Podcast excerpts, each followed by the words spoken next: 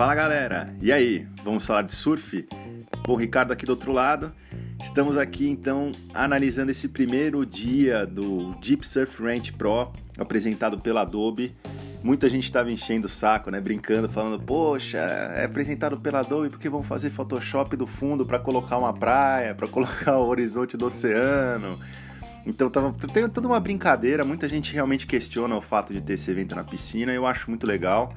Acho que é interessante sim ter o evento na piscina, acho que é uma coisa muito bacana. Ontem foi um dia incrível de surf. É claro que tem momentos que a gente vê que fica um pouquinho chato, né? É, mas não é, na minha opinião, culpa das ondas, não. Eu acho que é muito mais dos atletas, às vezes, que não conseguem se encaixar no surf naquela onda. E é aquilo, cara, você caiu, é chato. Pra gente que é surfista, ou pra qualquer pessoa que quer ver desempenho, você fica chateado quando você vê o cara cair no começo de uma onda perfeita aquela onda quebrando sozinha, assim, passando. Se fosse um point break normal, num, num, num, pico de surf tradicional, a pessoa ia cair, alguém já ia pegar aquela onda na sequência e ir embora, né? Se fosse num, num, num dia normal de surf. A gente tá acostumado a ver isso. Se um cara pega uma onda em Jeffreys Bay e cai no começo dela, cara, ela vai correr sozinha aquela bancada inteira. Então não é uma coisa assim tão diferente, mas eu entendo que é, é uma dinâmica diferente. Porém, a gente observou realmente que a técnica, é, o nível de surf mesmo, o psicológico, é, o preparo físico, a própria questão também do equipamento, do, do preparo do equipamento, ter um equipamento adequado para aquela, aquela onda faz a diferença. Eu entendo que o treino também faz a diferença. Muitos atletas já tiveram muitas oportunidades de surfar ali, outros menos. Mas eu acho que tem gente ali que acaba se adaptando melhor à onda por esses outros fatores, além de conhecer a onda. Afinal de contas, às vezes você pode chegar num pico que você nunca surfou na vida e conseguir ter um excelente desempenho, às vezes melhor até do que os locais, entendeu? Você não precisa treinar a vida inteira em pipeline para ser um grande surfista em pipeline. Gabriel Medina demonstra isso. Né? Então acho que a piscina é a mesma coisa. É realmente quem consegue encaixar da melhor forma. Então a gente tem agora dá para explicar para vocês melhor também o formato que acho que vocês conseguiram assistir. Então a gente tem na sexta-feira, ontem foi as qualificatórias, bateria 1, 2, 3 e 4 do masculino e a bateria de qualificação número 1 das meninas. Hoje, no sábado, a gente vai ter as baterias qualificatórias 5 e 6 dos homens, depois vai a bateria qualificatória 2 e 3 das meninas. Aí a gente vai ter as ondas, é, que seriam as quartas de final, né? Que seriam as ondas bônus. Então a gente vai ter é, da, a, da, as, as, meninas vão ser a números, as, as, vão ser 6, né? Então a surfista do número 6 a 12, as top 6 até tal, e depois a gente vai ter os homens também, os 24 melhores aí também surfando. Vai ser os primeiros 12, depois do 12 até o 24, né? Os outros 12. Das meninas começa a dar 1 a 6, depois das 6 a 12. E aí no domingo a gente vai fazer as semifinais, depois as finais. Então o evento ele funciona da. A, a, o, antes de começar a falar de como funcionam as baterias, eu vou falar sobre um pouquinho do critério, tá? A onda, por ser uma onda muito perfeita e ser uma onda que encaixa muito igual na bancada para todo mundo, e dá para realmente analisar tudo isso que eu havia falado antes no podcast anterior, o que, que os juízes estão observando? Então, na questão das manobras, eles estão buscando aí a variedade, a criatividade né? E também tá na seção mais deep, na seção mais cavada da onda. Lembra que eu comentei que tem atletas que são bem, se dão bem com isso? É o cara que consegue acertar a manobra bem, tipo, sabe, o cara dá a batida e volta junto com o lip do tubo quebrando e consegue mandar a velocidade, entendeu? Não o cara vir e tá sempre lá na frente, sabe? sabe você não pode nem estar tá tão na frente da onda para que você não esteja na parte mais crítica e mais cavada, e se você tiver atrás, é você manter esse equilíbrio de ficar bem para trás e conseguir mandar as manobras na parte mais crítica da onda, mais cavada, sem perder a onda. Muitos atletas acabam caindo justamente aí, quando o cara começa a surfar a onda, ele tenta uma manobra numa parte mais cavada, mas ele não consegue a velocidade para voltar. Ele erra o pé. A gente observa muito isso aí na piscina. E são poucos atletas de fato que têm essa técnica para fazer isso. É até o que eu comentei aqui no podcast anterior, que atletas que têm facilidade em surfar ondas mais cavadas e mais corridas, eles vão se dar bem, obviamente, aí na piscina. Mas aí é como eu também disse anteriormente, a gente tem esses outros fatores como psicológico, equipamento, tudo isso, preparo físico, tudo isso faz a diferença. No tubo, o que, que os juízes estão buscando é a profundidade quanto deep você ficar no tubo. Vocês têm que observar que os melhores tubos, ontem o Adriano de Souza pegou um tubo incrível, que ele sumiu da câmera. A gente viu que ele desapareceu mesmo da câmera. O Chris Coté, que é um dos, dos narradores ali do, do, da transmissão em inglês, é um excelente surfista, até skatista. Ele mesmo falou, falou assim, cara, eu achei que eu tinha até esquecido que o Mineirinho tava dentro do tubo, né? Tava ele o Pidermel na cabine, então foi engraçado. Você tem a distância percorrida dentro do tubo, então quanto tempo o atleta fica dentro do tubo, a entrada, que isso é muito importante. A gente viu uma onda que foi postada no Instagram, não sei se vocês viram, acho que é da própria WSL Brasil. Poxa, o Gabriel Medina, Medina mandando uma batida, soltando a rabeta, ele já volta e já entra dentro do tubo sabe? O Iago Dora ontem, que o cara já manda o aéreo rodando e o cara já volta e já volta para dentro do tubo, sabe? São coisas assim é, lindas, são de, de, de, ter essa técnica na hora de entrar, se o cara vem dar aquela rasgada, sabe? Atrasada antes de a puxada, assim, antes de entrar no tubo. E, e, tudo isso é levado em consideração e o aspecto técnico, claro, se o cara consegue, se ele tem uma troca de pé, sabe? Se ele vai acertando o pé conforme cada sessão é, se ele vai colocar, fazer o double grab, né, pôr as duas mãos na parede, se for de backside, se ele vai pegar de layback, se ele vai pegar normal, se ele vai andar, tudo isso é levado em consideração. E os pontos de diferença que o juiz está observando, que é o que vai fazer realmente também toda a diferença na hora de dar a pontuação das ondas, são as combinações de manobras, a progressão. Então, se é uma coisa muito. O cara só fizer um surf ali, meu normal, basilipão tradicionalzão, ele pode até passar, mas ele vai chegar uma hora que vai fazer diferença. Se ele tá jogando mais a rabeta, se ele tá sendo mais agressivo, tudo isso faz. Então, essa parte da progressão, inovação e esse approach, né? Então, esses, essas maiores pontuações, como a gente viu ontem o caso do Felipe Toledo e de alguns outros atletas, elas vão ser baseadas justamente nisso. Então, esse é o critério. Agora, vamos falar da formatação do campeonato. Como é que ele funciona? Porque é melhor às vezes vocês assistirem, eu deixo para fazer um pouco depois, quando é um campeonato assim, eu deixei para fazer depois para que vocês tivessem a oportunidade de assistir o primeiro dia do evento. E aí agora a gente falar de como é que é o formato dele, mas já tendo visto, que aí fica uma coisa mais fácil. Então, foi como no ISA, porque se você fala antes, fica uma baita de uma confusão, acaba que a gente não entende porcaria nenhuma, né? Fica, fica realmente confuso porque é muita coisa acontecendo de uma vez, é melhor ver o desdobramento que aí já fica mais fácil explicar e até depois dá para ver até o replay. Então aí vocês conseguem entender mesmo de fato, tá? Então como é que é, o, como é, que é a classificação? Então a gente tem um round 1 e um round 2 que foi o que está rolando agora, vai terminar hoje. Então nós temos 36 homens, as 18 mulheres, como eu já havia dito. A posição de cabeça de chave determina a ordem de apresentação dos surfistas. Então os surfistas cabeças de chave se apresentam por último nas baterias, né? São os últimos a entrarem na água e começa com o pessoal que está mais abaixo do ranking. Então vocês vão, vão ver que são os convidados, é, os wildcards, os substitutos aí por machucado. Então hoje mesmo, agora no domingo, meio-dia oito, se eu não estou enganado, o Lucas Vicente vai ser o primeiro a competir na bateria dele. Então, meio de oito, quando for meio de cinco, senta no sofá, se acomoda bem, dependendo de onde você estiver no Brasil, aqui em São Paulo tá bem, tá, tá um friozinho, pega um cobertor ali, alguma coisa, e já se liga que vai começar a bateria aí meio de 8, ele já começa a pegar uma onda.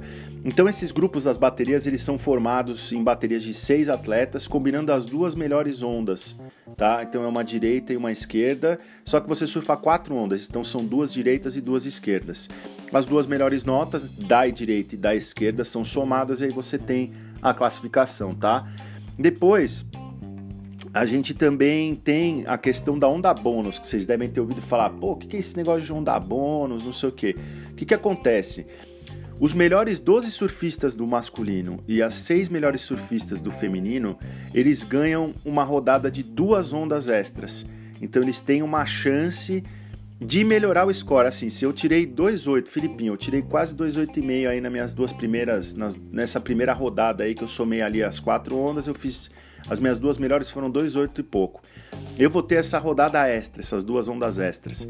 Se eu tirar um zero, cair nas duas ondas, não tem problema. Aquelas minhas duas notas elas vão continuar somando. Mas se eu melhorar, tirar 2,9, por exemplo, ele tirar um 9 na direita e um 9 na esquerda e melhorar as notas dele, vai e somos dois 9, ele vai mais alto ainda no ranking, tá? E depois a gente tem o seguinte: nessa rodada de bônus, nós temos aí 24 surfistas do masculino e 12 surfistas do feminino. Aí fica uma classificação.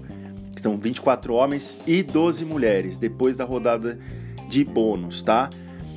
Aí depois disso daí, o que, que a gente faz? Já seria as quartas de final. Essa etapa, depois do, depois do bônus, ela já é a quarta de final.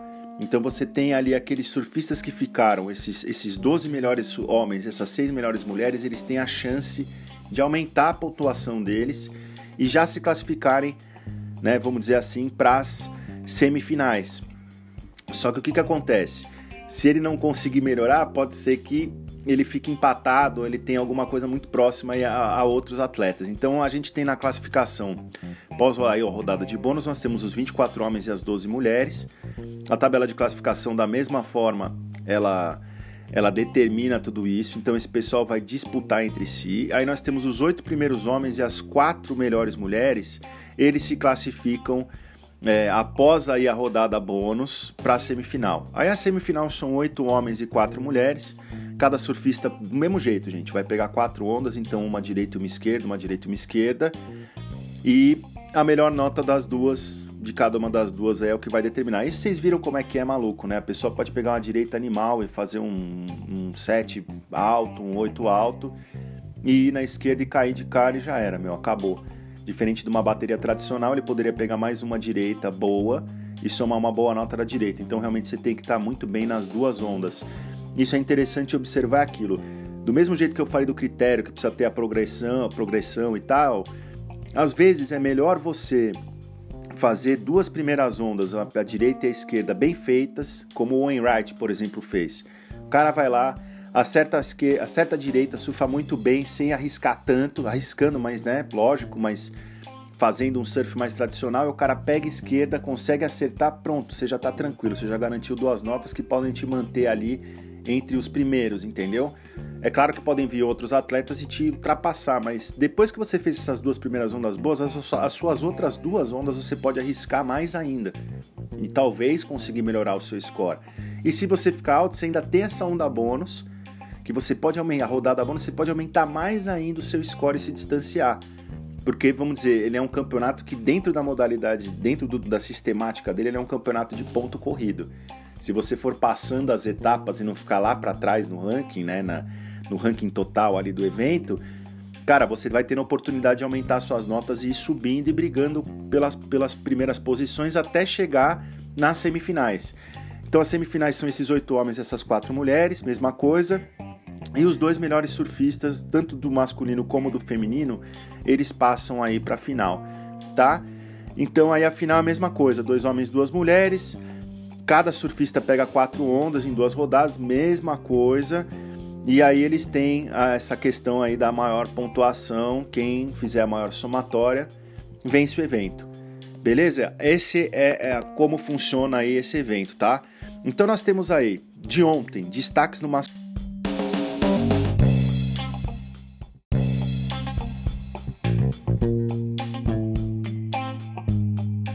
De ontem, então, aí no, nos destaques aí do masculino, nós temos o Felipe Toledo, destruidor. Na verdade, fazendo aquilo que eu havia até comentado no podcast anterior, que a gente esperava realmente, até pela experiência que ele já tem nessa onda, e acho que agora ele está mais consciente, acho que veio mais preparado fisicamente para essa etapa. É, fazer uma boa finalização na esquerda, ele já colocou ali na segunda rodada dele na esquerda, ele trocou de prancha, então ele veio com aquela Sharp Eye pretinha ali, animal se eu não me engano chama Dark Arts. Depois eu vou pegar mais informações para vocês, galera, mas já quadriquilha com as quilhas ali da FCS Swiss Made, uma nova tecnologia que foi colocada. Essa prancha da Sharp Eye tem uma tecnologia também bem avançada. Essas pranchas foram a, a, o modelo vencedor aí do Stab in the Dark, que é uma revista aí americana é, que faz ali uns testes com pranchas e com etc. E eles põem essas pranchas para serem testadas ali meio nas escuras, foram testadas ali pelo Taj Burrow e acabaram sendo eleitas as melhores pranchas ali, shapeadas pelo Márcio Zuvi, que é um brasileiro residente aí na Califórnia há muitos anos e que hoje é o shaper aí de grandes, grandes atletas. Então a gente viu que não só o Felipe estava usando essa prancha, como também é, o próprio Kano Igarashi, que também é atleta da Sharp Eye, a Tatiana Weston Webb quebrando, que para mim também foi, lógico, foi o principal destaque do feminino no dia de ontem. A gente teve também no masculino Poxa, Kelly, apostas aí Vamos Falar de Surf, hein? Olha lá, o nosso fantasy andando aí. Mas o Kelly Slater se foi muito bem, Adriano de Souza se foi muito bem, é, o Iago Dora se foi muito bem. Então a gente teve bastante coisa aí acontecendo e eu queria até dizer para vocês que foi muito legal a homenagem que vem sendo feita, agora que o meu Adriano de Souza tá vindo na volta olímpica dele aí no circuito mundial no ano de 2021, vai se aposentar. Todo mundo surfando ali, muita gente com a lycra do Adriano de Souza, com o número 13, com a De Souza ali escrito nas costas. Então a gente viu os brasileiros, vimos a Tati também, vimos também o Frederico Moraes com essa lycra. Então, muito legal essa homenagem. E foi interessante que eu estava ouvindo do pessoal dos comentários, ali na transmissão em inglês, eles falando que o Adriano de Souza, cara, ele perdeu peso, um bom peso para vir competir nesse evento agora da piscina para ficar mais rápido. Lembra que eu comentei com vocês da questão da salubridade, né? Quer dizer que o fato de ser uma piscina você tem menos flutuação.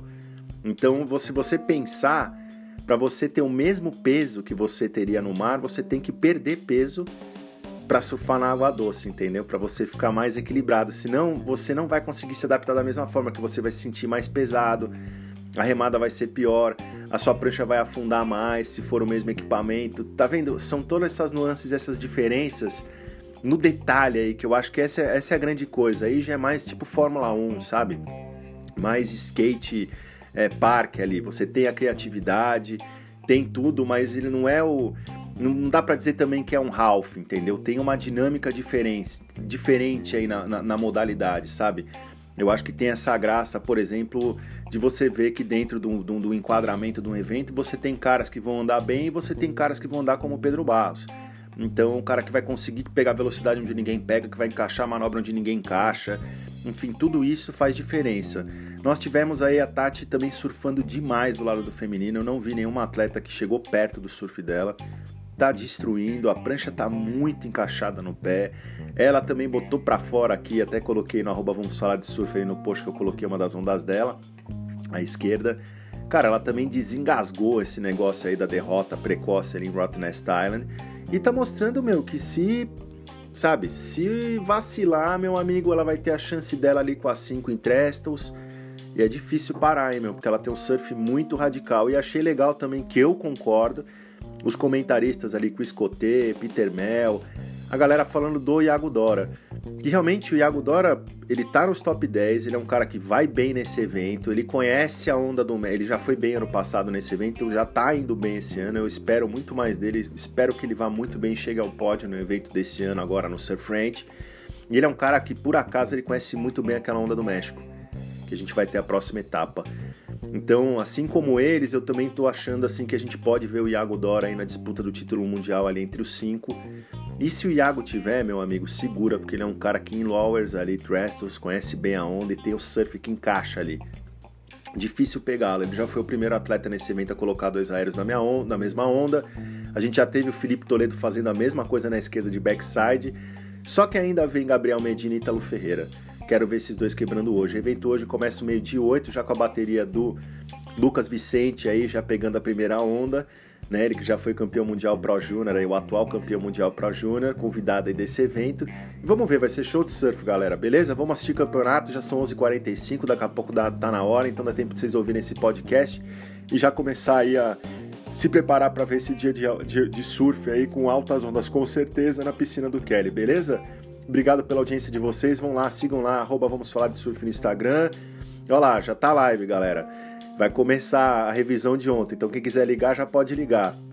E vão lá, fiquem atentos ao Twitter também, arroba falar surf, hashtag vamos falar de surf sem no final e também sigam no Tumblr ali, vão dar uma olhada lá que eu pus umas imagens da piscina mais antigas aí para ver quem vai quebrar, beleza? Vamos falar de surf. Um abração para vocês e até o próximo podcast. Alô, até mais.